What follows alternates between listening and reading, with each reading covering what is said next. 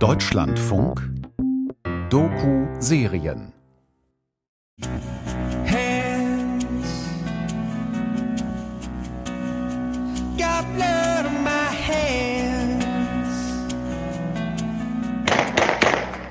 So beginnt es im August 2021.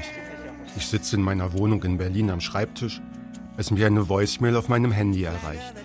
Hi, it is me, uh, Salim, one of uh, human rights activists in Kabul, Afghanistan. Ich bin's, Salim, einer der Menschenrechtsaktivisten aus Kabul. Uh, Die Lage hier ist sehr, sehr schlecht.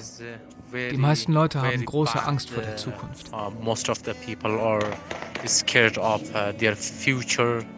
Im Hintergrund der Voicemail sind Schüsse zu hören. Salim ist Theatermacher und Menschenrechtler, Mitglied der Gruppe ARDO, der Afghanistan Human Rights and Democracy Organization.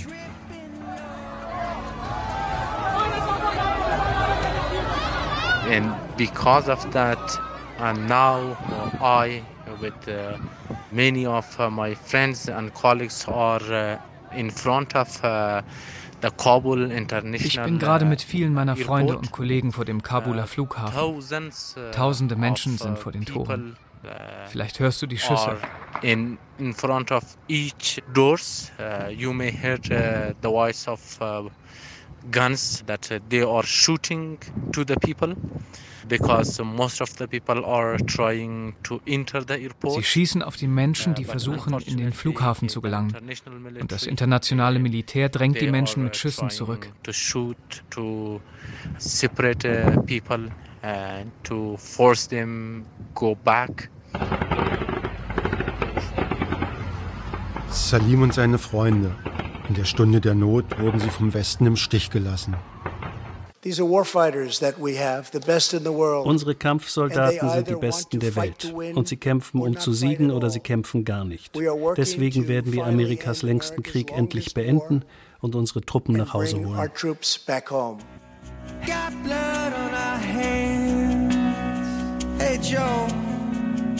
Last Exit Kabul.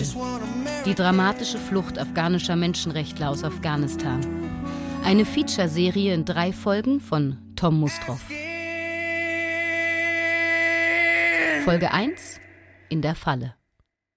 Dies ist die Geschichte von großen Hoffnungen und noch größeren Enttäuschungen.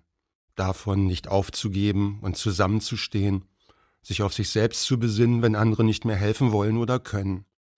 Eine fast unglaubliche Geschichte, die ich aus der Ferne aus Berlin mitverfolgt habe, weil ich über die ganze Zeit über SMS und Voicemails mit Salim und seinen Freunden von der Ardo verbunden war. Und die mich später sogar bis nach Kirgistan und Kanada geführt hat. Ich habe die Gruppe vor Jahren in Berlin kennengelernt, als ich als Journalist über ihre Arbeit berichtete. Über viele Jahre arbeiteten sie, unterstützt durch die internationale Gemeinschaft daran, eine demokratische Zivilgesellschaft aufzubauen. Alle waren begeistert von dem, was sie dort taten. Doch jetzt ist alles anders. Die NATO hat ihre Truppen abgezogen und die Taliban haben binnen Stunden Kabul erobert. Die Lage ist verzweifelt. Und Salim und seine Leute sind mittendrin. Chaotische Szenen spielen sich am Flughafen von Kabul Die ab. Bundeswehr will Hunderte mit mehreren Transportmaschinen deutsche Staatsangehörige und verlassen. einheimische Helfer ausfliegen. Auch Salim und die Mitarbeiter von Ardo hatten eine Mitteilung von der deutschen Botschaft bekommen, dass sie ausgeflogen werden sollten. Doch dafür müssen sie erst einmal hineingelangen in den Flughafen. Inside the airport is still Der Flughafen selbst ist control noch unter of Kontrolle old des alten military. Militärs. They is still Sie sind noch da und haben ihre eigenen Kräfte. have their own power, but outside is uh, Draußen aber herrschen die Taliban. Taliban. Ich bin geschockt. Der Krieg in Afghanistan, auf einmal ist es, als wäre er mitten in meinem Wohnzimmer. Seit neun Jahren kenne ich die Gruppe. Zuerst über ein Buch, auf das ich gestoßen war, mit dem Titel Wenn die Burka plötzlich fliegt. Chalmer Joffre Eichhorn, einer der Mitgründer von Ardo, hatte es geschrieben. Es ging um die Arbeit der Gruppe mit traumatisierten Kriegsopfern in Afghanistan. 2016 hatte ich als Journalist Vertreter der Gruppe bei einer Projektpräsentation in der Werkstatt der Kulturen in Berlin kennengelernt. Wir blieben danach in lockerer Verbindung.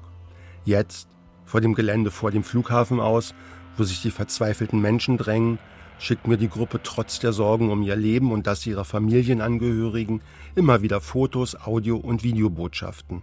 Sie wollen, dass die Welt erfährt, was gerade am Flughafen in Kabul passiert. Ich beginne, Artikel zu schreiben und Beiträge zu verfassen.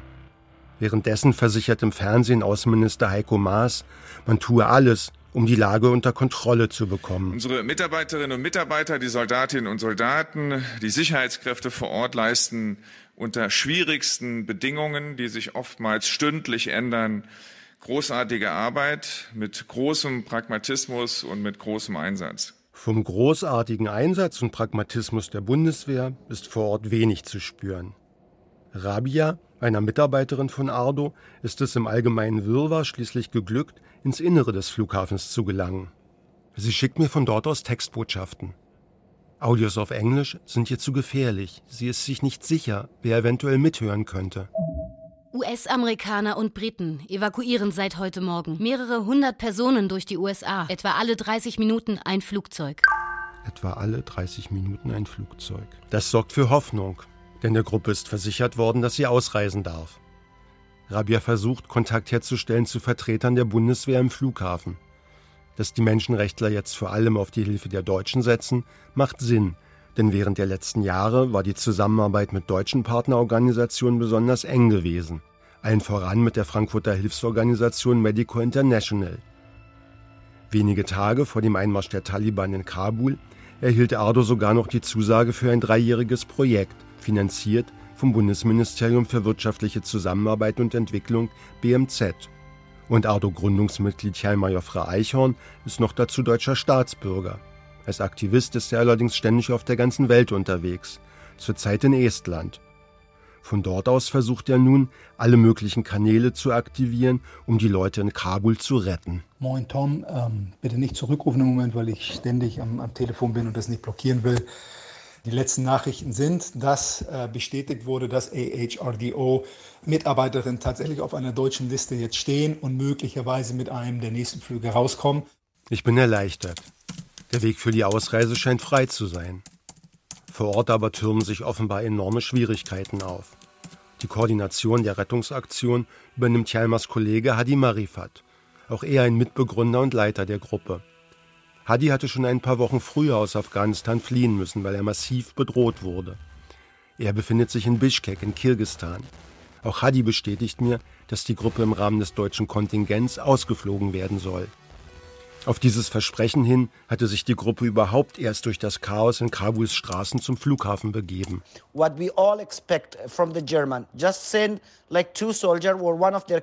Das Einzige, was wir von den Deutschen erwarten, ist, Schickt zwei Soldaten oder einen eurer Berater ans Tor, damit sie die Leute nach drinnen in Sicherheit bringen können. Doch niemand kommt zum Tor. Hadi insistiert. Ein Baby befindet sich bei der Gruppe. Er ist so verzweifelt, dass er mich um Hilfe bittet. At the moment their lives are in danger. Im Moment ist ihr Leben in Gefahr. Wir haben mit allen in Deutschland gesprochen. Politikern, Organisationen. Aber diese fucking Bürokratie. Schickt doch einfach jemanden ans Tor, damit sie uns ins Evakuierungszentrum begleiten können. Tom, wenn du irgendwie Verbindung hast, hilf uns bitte. Rede mit Leuten. Mach, dass mit dem Außenministerium geredet wird. Seit heute Morgen herrscht hier Chaos. Da draußen gibt es kein Essen, kein Wasser, keinen Unterschlupf. Tausende Menschen und wir mittendrin.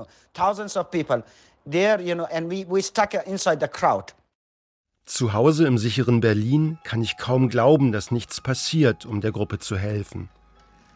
Die Arbeit der afghanischen Menschenrechtler war ungemein wichtig gewesen.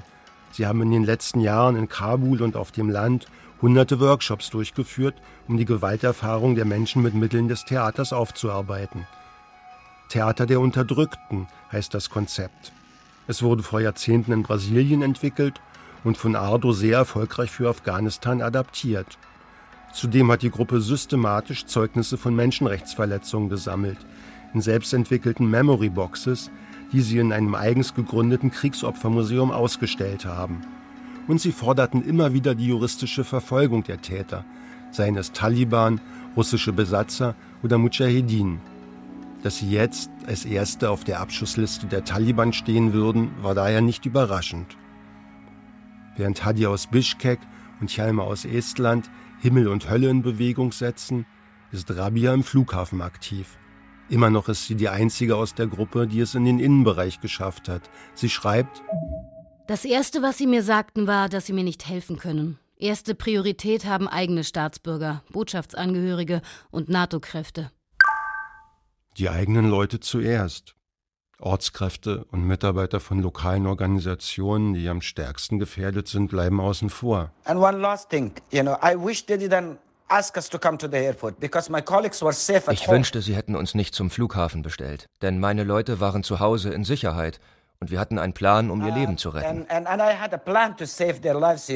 Die Verzweiflung schlägt bei Hadi, bei dem alle Nachrichten eintreffen, allmählich in Wut um. Doch nun sitzen sie fest. Niemand hilft und sie sind in großer Gefahr. Ich merke, wie sich meine Rolle verändert. Anfangs war es nur eine unbestimmte Sorge um die Gruppe, weshalb ich sie kontaktierte. Dann erwachte das journalistische Interesse. Ich hatte schließlich Quellen vor Ort. Inzwischen aber geht es um viel mehr, um die Rettung von Menschen, die ihr Leben der Arbeit mit Kriegsopfern gewidmet haben und die nun selbst Kriegsopfer zu werden drohen. Ich versuche über die Pressestelle des Auswärtigen Amts Kontakt zum Krisenstab herzustellen, um auf die Situation der Gruppe aufmerksam zu machen. Ich schicke auch Hadis Audionachricht mit, um die Dringlichkeit zu unterstreichen. Die Pressestelle verspricht, die Nachricht weiterzuleiten. Ist nichts passiert, schreibe ich selbst den Krisenstab an. Doch der ist offenbar völlig überfordert. Parallel dazu gibt Außenminister Heiko Maas in Berlin eine Pressekonferenz zur Lage in Afghanistan. Auf jeden Fall haben wir mit den Bundeswehrsoldatinnen und Soldaten, die vor Ort sind, gemeinsam mit den Vereinigten Staaten eine Schleuse organisiert, ein Tor am Flughafen, an das die betreffenden Personen kommen können, dort in Empfang genommen werden und von dort aus in den gesicherten Bereich des Flughafens gebracht werden. Ich schreibe das der Gruppe. Chalmer antwortet umgehend. Seine Nachricht wird unterbrochen von eingehenden Messages bei ihm. Heiko Maas spricht vom Korridor, der wurde nicht gesehen. Ich sage nicht, dass er nicht existiert, aber wir haben ihn nicht gesehen. Ja, dieser Korridor müsste eingerichtet werden. Und der wird, so wie es ausschaut, im Moment nur mit Gewalt eingerichtet werden können.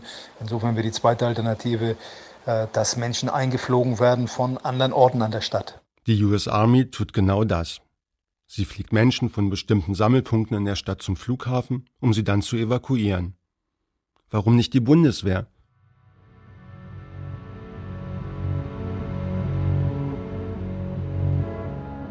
Im Inneren des Flughafens versucht unterdessen Rabia weiter, Kontakt zu deutschen Verantwortlichen vor Ort herzustellen.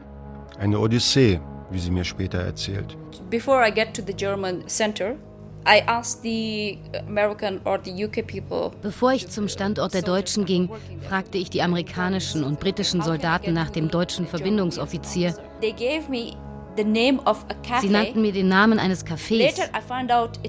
Das war ein Witz. Ein Scherz auf Kosten derer, die verzweifelt Hilfe suchen. Als ich die deutsche Einheit schließlich fand, hatten sie sich gerade erst dort eingerichtet.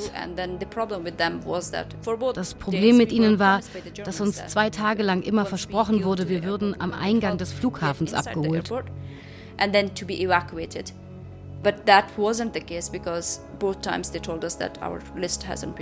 Aber das war nicht der Fall denn sie sagten uns jedes Mal, dass sie keine Liste von uns hätten. Die lebensrettende Liste mit den Namen der Menschenrechtsaktivistinnen und Aktivisten, sie hing vielleicht irgendwo im Auswärtigen Amt in Berlin. Doch den Weg nach Kabul, zu den Bundeswehrkräften vor Ort, schaffte das Dokument nicht. Wie konnte das sein, in einem angeblich so gut organisierten Land wie Deutschland, im Zeitalter von E-Mail und Smartphone? Noch Ende Juni hatte Heiko Maas im Bundestag auf Nachfrage der FDP-Abgeordneten Strack-Zimmermann die volle Unterstützung für lokale Helfer verkündet. Es ist ja jetzt eine Frage, auch wo alle zu uns schauen, denn wir sind in anderen Krisengebieten. Wir werden immer wieder Unterstützung der dortigen Menschen brauchen. Und was das für uns bedeutet, wenn die Bundeswehr eben diese Hilfe braucht, aber am Ende das Image entstehen könnte, ja, die Bundeswehr braucht, aber wenn es zum Schwure kommt, dann sind die Deutschen weg. Eben, deshalb haben wir ein eigenes, und zwar ein vitales Interesse daran, auch für zukünftige Einsätze mit den Menschen, die für uns gearbeitet haben, verantwortungsvoll umzugehen. Es wird auch nicht am Geld scheitern, die Menschen rechtzeitig aus Afghanistan rauszubekommen. Im Übrigen gehe er nicht davon aus, dass die Taliban so schnell die Macht übernehmen würden, sagte Maas im Juni. Die Realität zwei Monate später sieht komplett anders aus. Got blood on my hands. Got blood on my hands. Hadi schickt mir später in seiner Wut und Enttäuschung über das Versagen des Westens den Song Blood on My Hands. Geschrieben wurde er vom US-amerikanischen Singer-Songwriter John Ondrasik, alias Five for Fighting. Im Song geht es um das Blut der Afghanen, das an den Händen der Amerikaner klebt. Und nicht nur der Amerikaner, denke ich.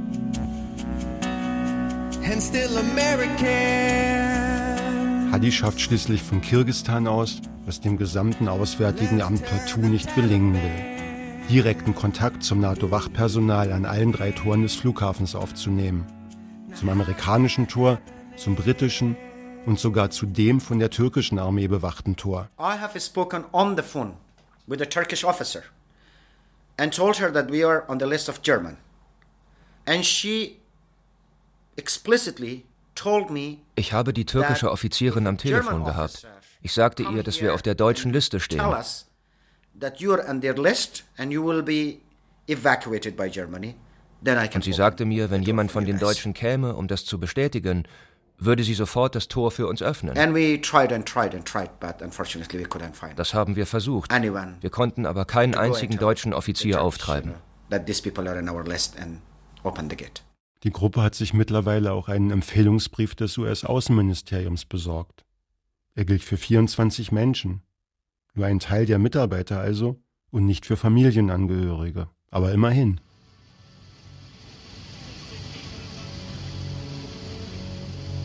Auf dem Flughafen versucht Rabia mit diesem Empfehlungsbrief die US-Soldaten am Gate zu überzeugen, ihre Kollegen einzulassen. Doch hier herrscht eine Mehrklassengesellschaft, wie sie mir später erzählt. There was definitely a preference to get people out who had residence permit or who had a green card. Leute mit ausländischen Pässen und Aufenthaltsgenehmigungen für westliche Länder wurden definitiv bevorzugt. Aber als ich den Ordnungskräften sagte, dass wir eine Gruppe von Menschenrechtsaktivisten sind, die draußen in der Menge warten, geschah nichts. Niemand kümmerte sich. Das konnte man richtig fühlen, diese unterschiedliche Behandlung von westlichen Staatsbürgern und denjenigen, die wirklich gefährdet sind. Rabia trifft aber auch auf einfache Soldaten, die ihr spontan helfen wollen. Entscheidungen können sie jedoch nicht treffen. Auf der anderen Seite des Tors, vor dem Flughafen, spitzt sich die Lage immer weiter zu. Zunächst prügelte das afghanische Militär auf die Menschen ein. Später wurden auch die Taliban vor dem Flughafen gewalttätig.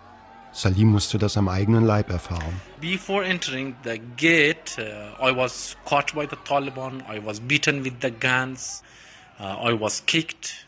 Even for many days, uh, I was not uh, feeling well. Vor dem Tor schnappten mich die Taliban und schlugen mich mit einem Gewehr, traten auf mich ein. Mehrere Tage ging es mir schlecht. Mein zweieinhalbjähriger Sohn weinte die ganze Zeit, fast acht Stunden lang, und er bettelte. Uh, Bitte tötet ihn nicht.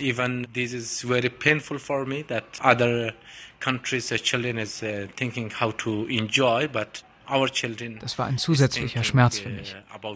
Andere Kinder dürfen spielen, aber unsere Kinder denken von Beginn an an den Tod. Es ist ein schlimmes Ende von Enduring Freedom und den Folgemissionen des Westens in Afghanistan. Innerhalb des Flughafens ist derweil Rabia am Ende mit ihren Kräften. Seit über 40 Stunden ist sie mittlerweile dort drin. Im Halbstundenrhythmus sah sie Flugzeuge abheben, doch ihre Freunde wurden nicht auf diese Insel der Geretteten durchgelassen. Das treibt sie zu einer dramatischen Entscheidung. Sie schickt eine neue Textbotschaft. Ich werde nicht ausreisen. Ich, nicht ausreisen. ich bin körperlich erschöpft und emotional ausgelaugt.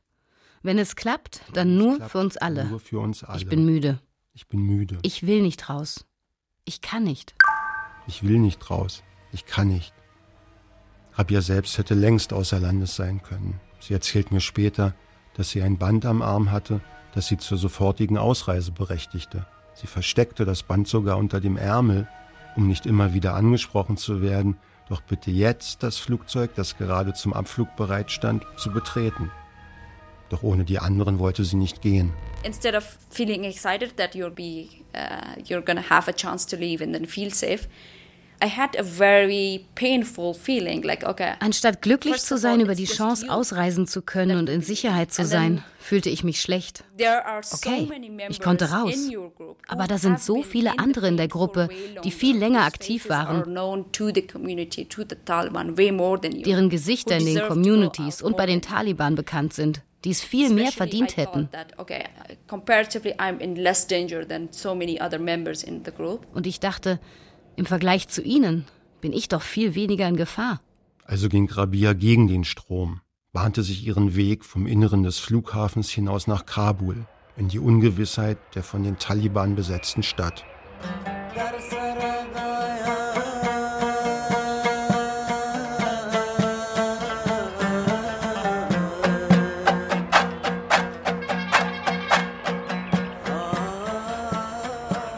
Nächsten Morgen ändert sich die Situation komplett. Die Gruppe vertraut dem Westen nicht mehr. Und sie hat Angst, durch meine Berichterstattung über sie in zusätzliche Gefahr zu geraten. Okay, Tom, schlechte Nachrichten. Alle sind unheimlich nervös, weil die letzten Tage eben nicht besser wurden. Und deswegen wird gebeten, doch wirklich sämtliche Referenzen zu HRDO rauszunehmen. Tut mir unheimlich leid. Das war nicht der Fall vor zwei Tagen.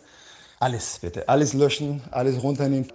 Die sind einfach zu nervös, sind zu viele Tage vergangen jetzt.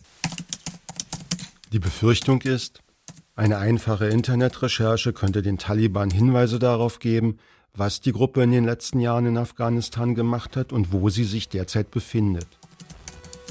Ich habe in den letzten Tagen Berichte geschrieben und Radiobeiträge verfasst, um auf das Schicksal der Gruppe aufmerksam zu machen. Jetzt soll ich alles zurückholen. Statt neue Artikel zu schreiben, sage ich Aufträge ab und versuche in den bereits erschienenen Beiträgen Namen zu anonymisieren und direkte Hinweise auf die Gruppe zu entfernen. Ein mühseliges Unterfangen, denn das Netz erinnert alles. Als die Namen endlich gelöscht sind, tauchen sie über Suchmaschinen und verlagseigene Archivseiten immer noch auf. Währenddessen nimmt die Nervosität der Gruppe von Minute zu Minute zu. Tom gab jetzt die letzte Stunde ein Riesengespräch zwischen allen Kolleginnen in Kabul und auch unserem Hadi in, in Bishkek, mit dem du schon Kontakt hattest. Es geht wirklich hauptsächlich darum, nicht den Ort zu erwähnen, wo sie sind. Und dadurch, dass in deinem Artikel und auch in einem der englischsprachigen stand, dass unsere Leute am Flughafen sind und versuchen reinzukommen, das hat ein bisschen äh, Sorgen bereitet, weil eben auch Taliban da rumlaufen.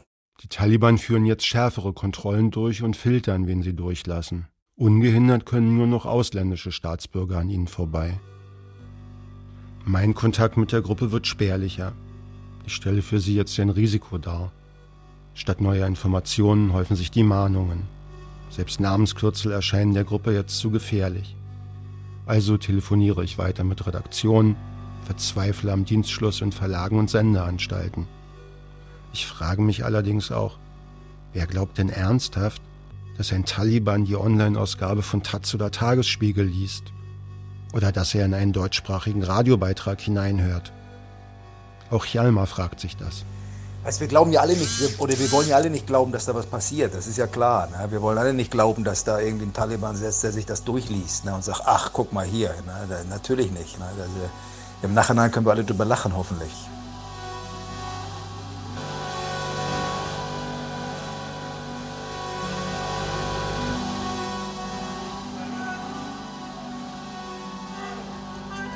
Mehrere Tage vergehen in bangem Warten. Ich höre nichts mehr von der Gruppe. Sind sie verhaftet worden? Oder noch schlimmer, bereits tot? Dann doch eine Botschaft von Chalmau. So, Tom, jetzt nochmal kurz eine Nachricht von mir. Alle raus. Pakistan. 154 Menschen haben wir rausgeschmuggelt. Kann ich dir immer mal Detail erzählen. Ist eine Story, die geschrieben werden muss. Wir sind auch immer noch nicht öffentlich, also bitte nicht öffentlich machen. Aber das Motto war im Endeffekt, you know, we did it your way and you fucked it up, now we do it our way. You know. Und they did it, man. Wir haben es geschafft. Ey. 154 Menschen, 42 Kinder. Sechs Monate altes Baby dabei. Jo, wir haben es geschafft. Ey. Also, da ist erstmal im ersten Moment eine kleine Freude da gewesen, auch ein paar kleine Freudentränen. Meine Erleichterung ist riesig. Sie haben es geschafft und offenbar mit allen Familienangehörigen. Aus den zwei Dutzend Mitarbeitern und wenigen Angehörigen, die am Flughafen festsaßen, sind 154 Menschen geworden. Wie war das möglich? Tagelang höre ich wieder nichts von der Gruppe bis eine Nachricht von Salim aus Pakistan kommt. Wir sind jetzt illegal in Pakistan. Die Lage ist sehr, sehr schwierig. Uh, Unsere Familien, die Kinder trauen sich nicht raus. Uh, Sie haben ständig Angst vor der Polizei und davor, deportiert zu werden. Mir wird klar, die Gruppe ist fürs Erste gerettet. Doch in Sicherheit sind sie noch lange nicht. Ihre Flucht hat gerade erst begonnen.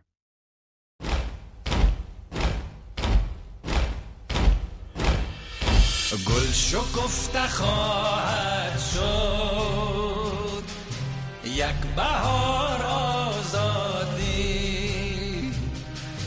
گل شکفته خواهد شد یک بهار آزادی Das war die erste Folge von Last Exit Kabul, die dramatische Flucht afghanischer Menschenrechtler aus Afghanistan. Eine Featureserie von Tom Mustroff. Es sprachen Florian Goldberg, Inka Löwendorf, Henning Nören, Timo Weißschnur sowie der Autor. Ton und Technik Jean-Boris Cimczak. Regie Heike Tauch. Redaktion Christiane Habermals. Produktion Deutschlandfunk 2022.